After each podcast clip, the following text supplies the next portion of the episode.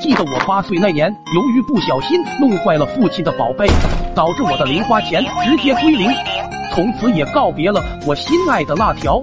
嘴馋的我不得不想办法自己弄钱，威胁乞丐的事也是不敢干了。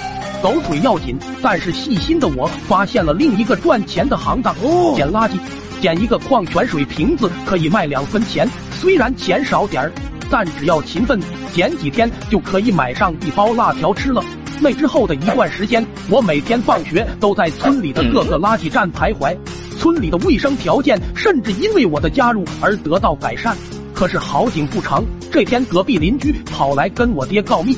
说看到我在垃圾堆里捡东西吃，我爹气得脸色发青，直接跑到垃圾站抓我。我当时正在垃圾堆里愉快地找着塑料瓶子，我爹一个左正蹬把我踢了五米远，然后气愤地说道：“我是不给你吃还是不给你穿？居然跑来垃圾堆捡东西！”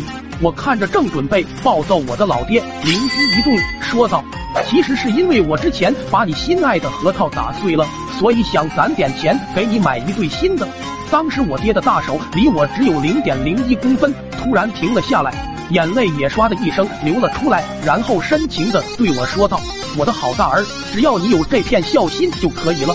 走，爹去给你买好吃的。”就这样，老爹给我买了一包我心心念念的辣条。看着手里的辣条，我心里乐开了花，但是不能就这么肆无忌惮的开吃，还是要把大孝子这个人设再稳固一下。于是我说。爹，你先吃。我爹说，爹不喜欢吃，你吃吧。于是我假装为难的开始吃起了辣条。结果我刚吃第二根的时候，不小心掉了一个，我爹顺手就捡起来吃掉了。看到这一幕，我突然顿悟了，原来老爹喜欢这样吃。那我只要再让老爹感动一下，以后的辣条肯定都有着落了。于是我直接把一整包辣条都倒在地上，然后跟我爹说：“爹，你快吃吧。”最后我还是没能逃过这顿打。